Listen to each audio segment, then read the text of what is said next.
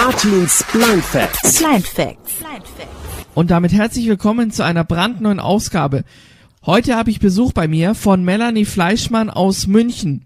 Sie ist 25 Jahre alt, ist wie ich auch blind und hat eine ganz spezielle Ausbildung gemacht, nämlich die Ausbildung zum Schriftdolmetscher. Und darum geht's auch heute. Melli, schön, dass du dir die Zeit genommen hast. Herzlich willkommen. Ja, gerne. Hallo. Kannst du das vielleicht für uns alle mal kurz erklären? Was ist das eigentlich, Schriftdolmetscher? Also Schriftdolmetscher übersetzen für gehörlose Menschen das, was gesprochen wird, in Text. Jetzt fragen mich immer alle, ja, also dann in die Breilschrift. Das ist Quatsch, weil was soll denn ein gehörloser Mensch mit der Breilschrift anfangen? Das hat damit überhaupt gar nichts zu tun. Man nutzt einfach den Vorteil, den wir wahrscheinlich zweifelsohne haben, als Blinde, dass wir einfach sehr gut zuhören können und sehr gut hören. Und das finde ich ist das Besondere. Ich höre einfach sehr gut. Der Kunde, für den ich arbeite, kann nicht hören und dann kann ich ihm das geben, was ich einfach sehr gut kann. Das hat dann auch schon wieder was von Inklusion. Das finde ich ganz toll. Wir übersetzen auch nicht irgendwie von Deutsch ins Englische oder ins Spanische oder sonst was. Ist dann nämlich immer die nächste Frage, die gestellt wird. Es wird von der Sprache, die gesprochen wird, in die Sprache, die eben gesprochen wird. Also Deutsch in Deutsch, Englisch in Englisch. Und der Sinn der Sache ist einfach, dass die Lautsprache, die gesprochen wird, nicht so ist, wie man sonst schreibt. Es ist so, dass wir dann das Gehörte erstmal in einen grammatikalisch korrekten Satz formulieren und der Satz wird dann meistens auch kürzer oder es werden zwei oder drei Sätze oder es wird auch das rausgefiltert, was jetzt wichtig ist. Wenn jemand dann anfängt, ähm, ja, äh, also und letzten Endes und sind eigentlich alles Sachen, die für den gehörlosen Menschen erstmal nicht wichtig sind, weil sie nichts mit dem Inhalt zu tun haben. Da muss man halt schauen, naja, das Äh kann auf jeden Fall schon mal raus und vielleicht eines der, was ich eigentlich sagen wollte, von den dreien Genau, das ist einfach so das Besondere. So, wie wird das Ganze geschrieben?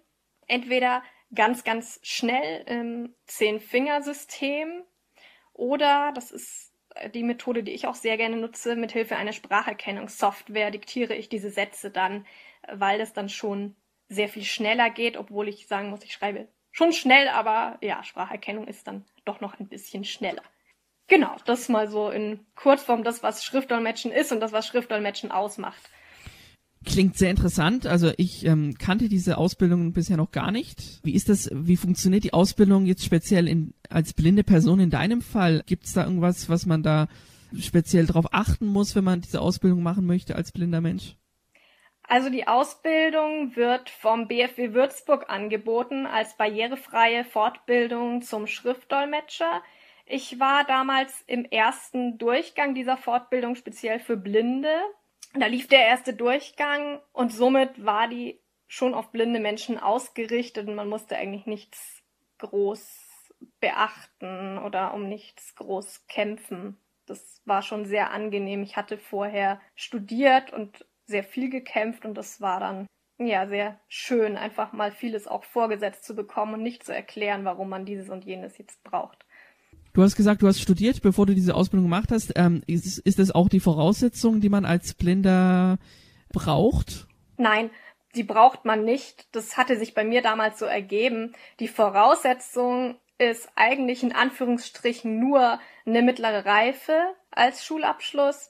Die Voraussetzung ist aber vor allem ein sehr gutes Ausdrucksvermögen und sehr gute Kenntnisse der deutschen Rechtschreibung, eine hohe Auffassungsgabe wenn man das mitbringt, ist das viel wichtiger. Okay, und warum hast du dich eigentlich für diesen Weg entschieden? Das war eigentlich Zufall. Ich wollte nach meinem ursprünglichen Studium noch was anderes studieren und das hat dann aus diversen Gründen nicht funktioniert und bin dann auf Schriftdolmetscher gestoßen. Ich weiß gar nicht wie und warum und habe das gelesen und denk, boah, das ist ja mal absolut genial und auch so in Anführungsstrichen einfach. Also die Idee ist einfach cool dass man quasi eine Kommunikationshilfe ist für Gehörlose und dass eine Kommunikationshilfe ist, die nichts mit Gebärdensprache und nichts mit Sehen in erster Linie zu tun hat.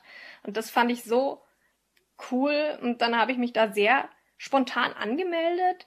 Die Ausbildung lief auch schon, die hatten schon ein Theoriewochenende Ich durfte dann quasi noch mit einsteigen, weil ich äh, sehr enthusiastisch war und gesagt habe, dass ich das echt unbedingt gerne machen würde und dass ich auch die Theorie nacharbeite.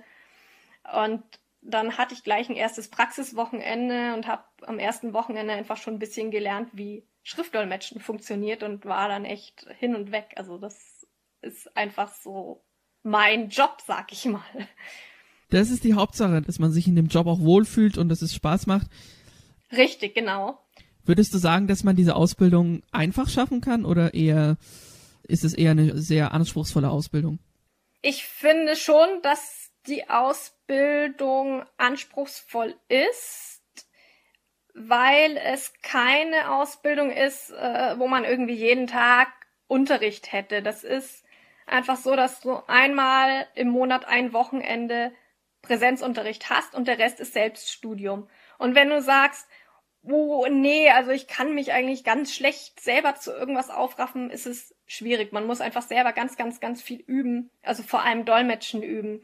Dieses, ja, ein Gefühl für Sprache und für Satzbau zu bekommen und einen Satz hören und in dem Moment hören, raushören, oh, das ist wichtig, ich mache den Satz dann so und so. Man strengt seinen Kopf schon viel an und ich kann jetzt gar keine Empfehlung geben, für wen das geeignet ist und für wen nicht. Man muss es einfach, glaube ich, in irgendeiner Form ausprobieren und sich einfach überlegen, ob man da Spaß dran haben könnte, ob einem das leicht fallen könnte.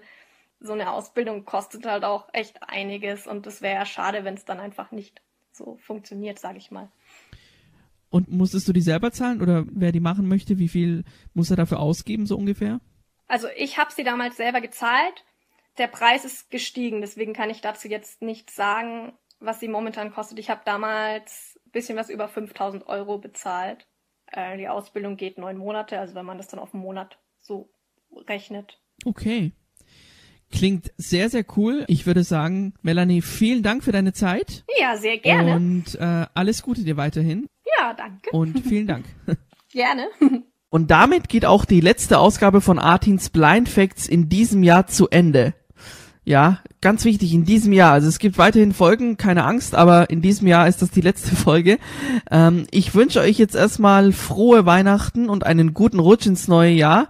Und wir hören uns dann wieder in alter Frische am 2. Januar zu einer neuen Folge von Artins Blind Facts. Macht's gut, bye bye, ciao.